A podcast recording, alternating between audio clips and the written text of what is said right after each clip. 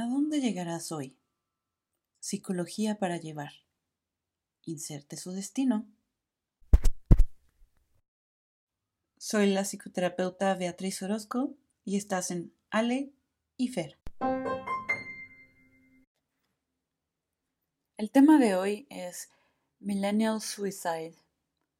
Hace poco leí un chistecito que decía que nuestra generación sería conocida por los memes y por querer suicidarse.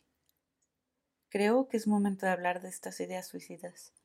Hay diez mil maneras de mirar este fenómeno mental, pero como siempre en Aleifer revisaremos un aspecto en particular. Morir para dejar de sentir culpa humana. Hola, me presento. Soy Ale. Tengo treinta y piquito años, trabajo de freelance en proyectos de diseño y estoy aquí porque me preocupa el mundo. Pero al mismo tiempo no. Odio a la gente. La mayoría de las personas no pueden tolerar, respetar o hacer algo bueno por los demás. Intento con todas mis fuerzas rescatar al mundo rescatar a las mujeres de la violencia machista, rescatar a los mares de la basura que se produce con todo este consumo irresponsable, rescatar a los animales que son maltratados por dueños tarados, responder a la educación en emisiones, dejando de comer carne, compartiendo el mensaje. En fin, creo que la gente chida se informa y se actualiza para poder hacer lo que está bien Creo que debemos intentar todo lo que se pueda para contrarrestar los daños que nuestra estúpida especie le ha hecho a este planeta. La realidad es que mi familia me juzgan de rara, loca, radical. Me escuchan dar explicaciones de por qué deberíamos ser veganos y dejar de usar plástico, pero aún así constantemente me censuran. Y también mis publicaciones de adopción de mascotas.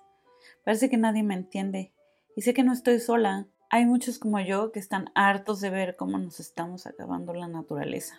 Es que no es justo. Mientras tanto, en mi vida personal no pasa mucho. No salgo mucho, vivo con mis papás y mis hermanitos y la verdad todavía no me atrevo a salir de la casa. Ya me gustaría, pero no sé si voy a poder. Pero bueno, me genera mucha angustia cuando me preguntan sobre mis planes y sobre mi vida. No sé, con todo esto del calentamiento global, honestamente yo no creo que haya futuro. Me pone a pensar, ¿para qué deberíamos tener plan de vida? ¿Para qué nos sirve tener objetivos? Cosas a las que aspirar. La verdad, cada vez que veo las noticias me enojo más y más. Parece que vamos en peor, en todo. Van varias veces que pienso en borrar mi Facebook y alejarme de Internet todo lo que se pueda.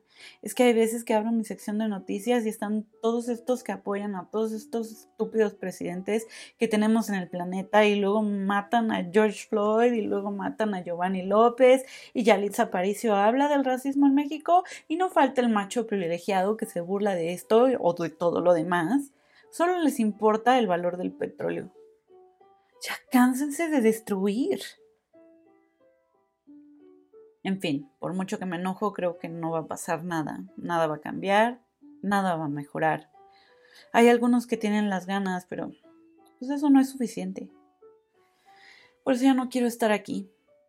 Cada mala noticia, cada incidente de contaminación, cada homicidio, cada momento de maltrato animal, no puedo con ello. Como la elefanta a la que le dieron una piña explosiva, es que no puedo con todo eso. Creo que si pudiera retratar la jaula que es mi cabeza en estos últimos años, lo resumiría en dos imágenes.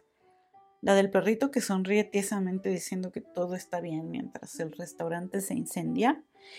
Y el del profesor Fansworth en Futurama que dice, ya no quiero vivir en este planeta. Y eso, ya no quiero vivir en este planeta. A todos nos debería dar vergüenza lo que está pasando y tal vez todos deberíamos morir. Estuvo muy extraño, pero el otro día había una serie de Politician, ¿la ubicas? Una de Netflix. Hay una escena donde la mamá le explica al personaje principal en palabras muy pinchemente simples cómo ven las grandes penas de mi generación. No tengo los mismos sentimientos que los otros. Creo que muchos jóvenes se sienten así, en especial estos días. Tu generación tuvo la terrible idea de que era mejor vomitar cada pensamiento y sensación sobre los demás. Es una pandemia de sobrecomunicación que ha llevado a una ausencia de intimidad. ¿Será?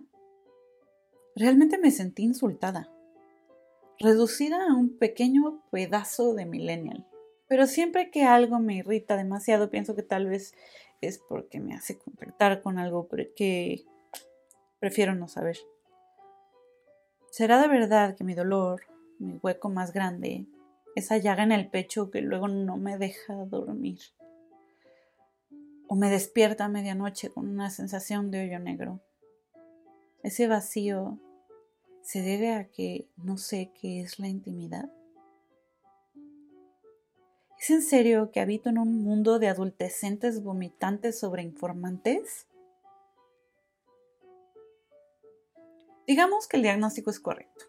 Supongamos. Entonces tengo que prestar atención a mi ignorancia sobre la intimidad. Y me retiemblan los sesos con algo que dijo mi abuelo hace unos años. Porque me dijo así. Es muy raro ver a alguien de tu edad que realmente le entre a cualquier tipo de compromiso. Todos ustedes parecen alérgicos a cualquier tipo de contrato o constancia en su vida. ¿Me vas a decir que él también tiene razón? De ser así, el compromiso y la intimidad son platillos que van juntos.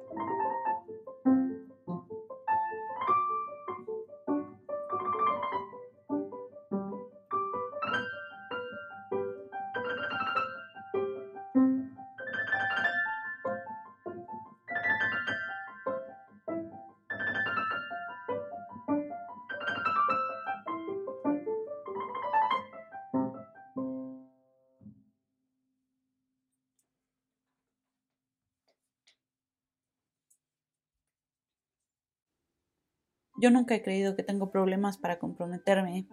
Soy una amiga súper leal y también con mi familia. Pero también eso explicaría por qué no he durado más de unos meses en trabajos estables o por qué no he querido aventar la friega de rentar un depa o por qué nunca he tenido novia. Sí, soy heteroflexible. También me estresa tener que escoger frutas o verduras. Nunca sé si son las que se van a poder ir primero o no.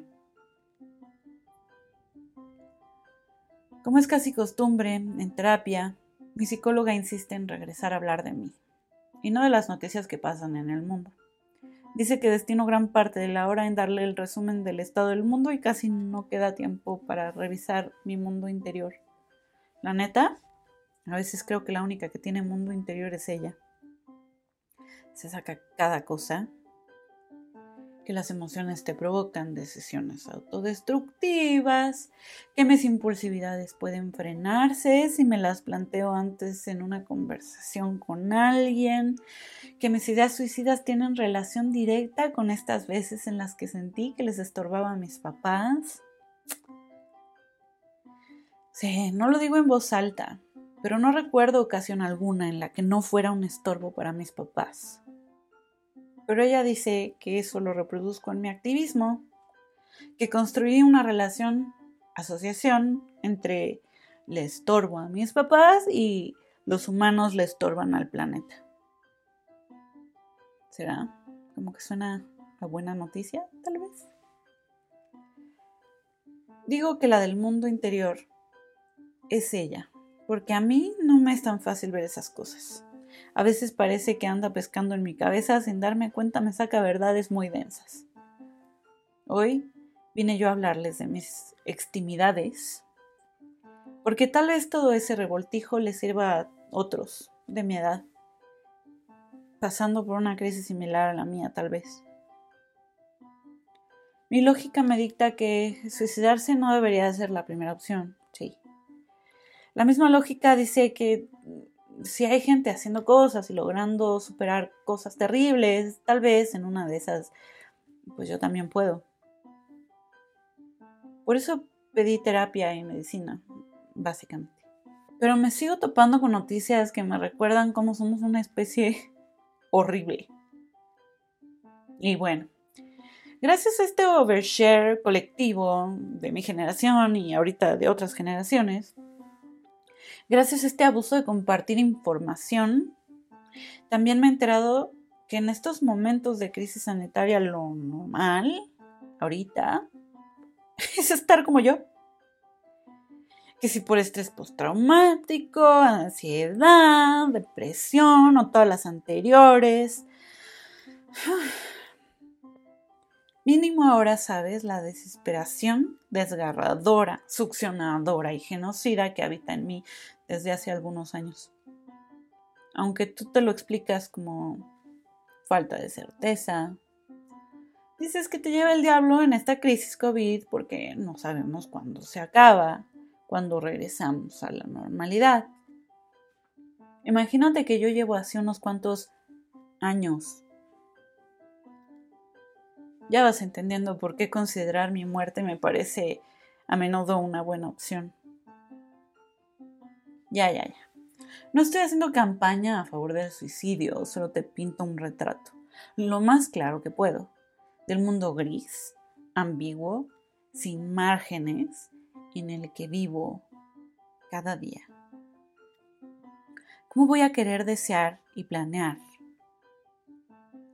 Si vivo en esta noción de estar condenada, en esta noción de que no hay solución, de que no hay cambio, creo que tendré que venir en otro podcast porque no me bastan las palabras ni la ira para que termines de entender mi vacío. Por hoy, con que no lo tomes a moda, con que no creas que es otra de mis ocurrencias raras de mujer moderna, creo que me basta.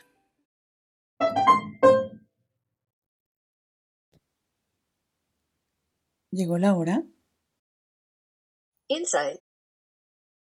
Ha llegado la hora de que te caiga el 20. Me ale. Yo la conozco. Me parece que la conozco relativamente bien. Admiro su empatía ante el dolor del mundo. Considero que parte del deseo de pausa que se cumple con su idea suicida, en su caso, es dejar de sentir el dolor del mundo y el sufrimiento de todos sus seres vivos. Pero siempre hay que recuperar a la persona atorada dentro del discurso y cada discurso puede llegar a ser muy distinto. Tener bases lógicas muy férreas, muy ilustrativas, pero aquí toca principalmente hacer un tejido saludable de dos factores. Sentido de vida y compañeros de la misma. La relación de Ale con su propia existencia podemos explorarla planteando preguntas como ¿qué hago aquí? ¿De qué modo puedo disfrutar mi existencia? ¿Cuáles son los pasos para mi autorrealización? Parece que hasta la fecha sus energías se han enfocado en los deseos y caminos de los demás, llenándola de una enorme culpa de haber existido los compañeros de vida. Podemos intuir que parte de un padecimiento en el estado de ánimo puede ser provocado por factores externos. A veces es favorecido por compañeros agresivos, amigos depresivos, papás irresponsables, entre millones de razones más. Repito, hablando de factores externos. Es verdad que las generaciones jóvenes tienen muchos muchos cuestionamientos con la autoridad y no tienen experiencia alguna de la vida si no es una vida wifi. Este tema de las fotos y videos de 24 horas y el contacto entre personas de manera instantánea tampoco dejan mucho margen para imaginarse una realidad en donde los demás no saben dónde estoy, estoy comiendo o cómo me siento y tener la seguridad de que eso está bien. Tenemos a Ale tratando de liberarse de una historia de ser un estorbo de casa, mientras sus compañeros y posibles prospectos de pareja, al menos la mayoría, también atraviesan una crisis de identidad y una negociación interna de merecer o no merecer la vida, por las razones que sean. ¿Cómo la ves? ¿Qué puedes decirle a Ale para pensar en vivir la vida? Y esto ha sido todo por hoy. Nos oímos la próxima semana. No sin antes recordarles que pueden seguirme en Facebook o en Instagram con el arroba beopsychology o el hashtag Ale y Fer Podcast.